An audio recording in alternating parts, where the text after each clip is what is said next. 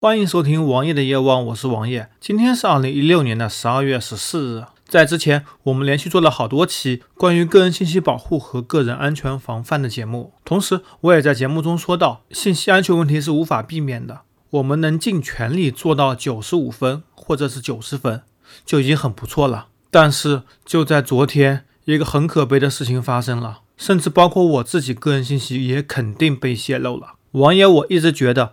个人的信息已经做到很好的保护了，但是这次我的信息肯定也被泄露了。这次的泄露来自于世界五百强的第二名国家电网。国家电网的两个 APP 掌上电力和电医保出现了数据泄露。当时国家电网主推这两款 APP 进行电费支付和电费查询，同时国家电网将所有的用户数据明文导入了这两个 APP 中。明文包括什么？包括你的名字。你的住址、你的电费户号，我想大家都查过电费，电费单上有写，可能会把地址引上几个字符变成星号，但是我看到我的电费单上隐去的字符是衢州市柯城区柯城区这三个字。当你得知后面的地址的时候，你根本不用查这是哪个区就能找到了。而这些数据，包括用户登录的用户名和密码是明文保存的，一旦数据库出现问题，就能够整个被脱库。如果你没有注册过这两个 APP，那么你的名字、你的地址、你的户号已经被完全泄露了，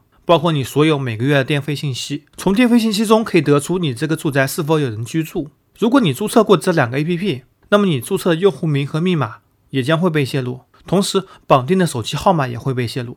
我觉得，在我印象中，我曾经注册过这两个 APP，虽然我已经记不起来密码是什么了，可能是个独一无二密码。这次数据泄露是所有人都无法防范的。一个国有企业居然以这样的方式保存密码，而且被整个脱库，而没有起到任何的反应，事后也没有进行任何公告，而且写代码用的是明文保存。我不知道他花多少钱来做这两个系统，总是一个大学的实习生都不会做出这么垃圾的事情，这简直令人无法想象。这件事情也不知道应该找谁去投诉，找谁去举报。在这两款软件正式运行的这十三个省市中。也包括王爷所在的浙江省，有超过九千万户居民的数据是被明文保存的，有多少被泄露，这我也不知道。这个后面会引起什么样的麻烦，我不得而知。至少到现在为止，我自己已经感觉很着急了，但是我也想不到很好的应对方法。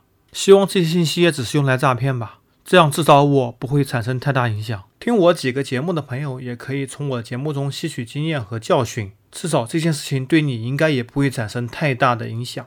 而这些数据其实，在公安的联网系统中也可以查询到。我们今天也能指望这件事情不会引起太大的后果，给自己一个心理安慰。